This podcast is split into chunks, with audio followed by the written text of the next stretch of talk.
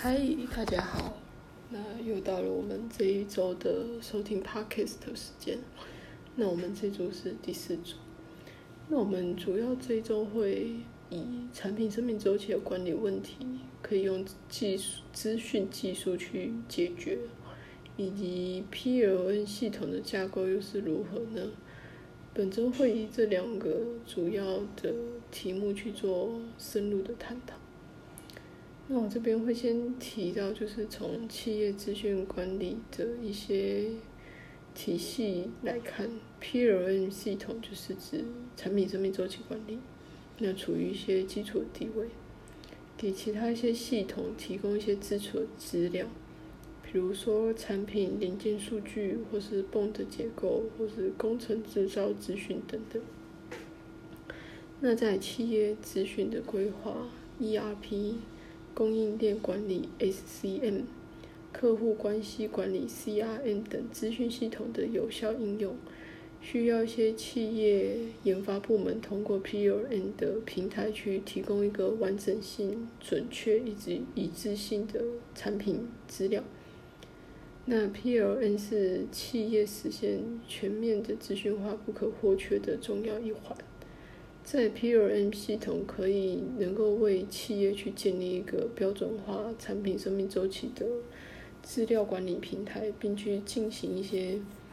产品资料产生或是收集、发布、储存以及截取等等一些电子化作业的流程。经由电子化作业的系统，可以减少人工处理的时间，并且对内去做一些。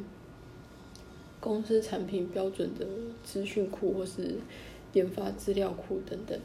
对外可以提供就是与客户供应链啊，或是建立一些紧密的资料交换，提供各地的整合技术以及产品去开发的讨论。那主要就是为了是以提供工作效率及品质，或是提升公司的产品竞争力。那以上这一点就是我们本周所要介绍到的 p a c k e s 的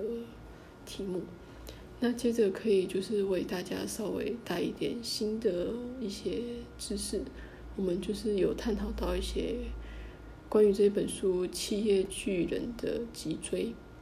那我们可能就是有讲到从十四章到十九章这部分。那我们可以提到就是说。为什么认为产品生命产品周期的问题可以利用去咨询去解决呢？那但真的是这样子吗？有的时候可能会因为小错误成了一些致命的伤。那我们这组是讨论出来，就是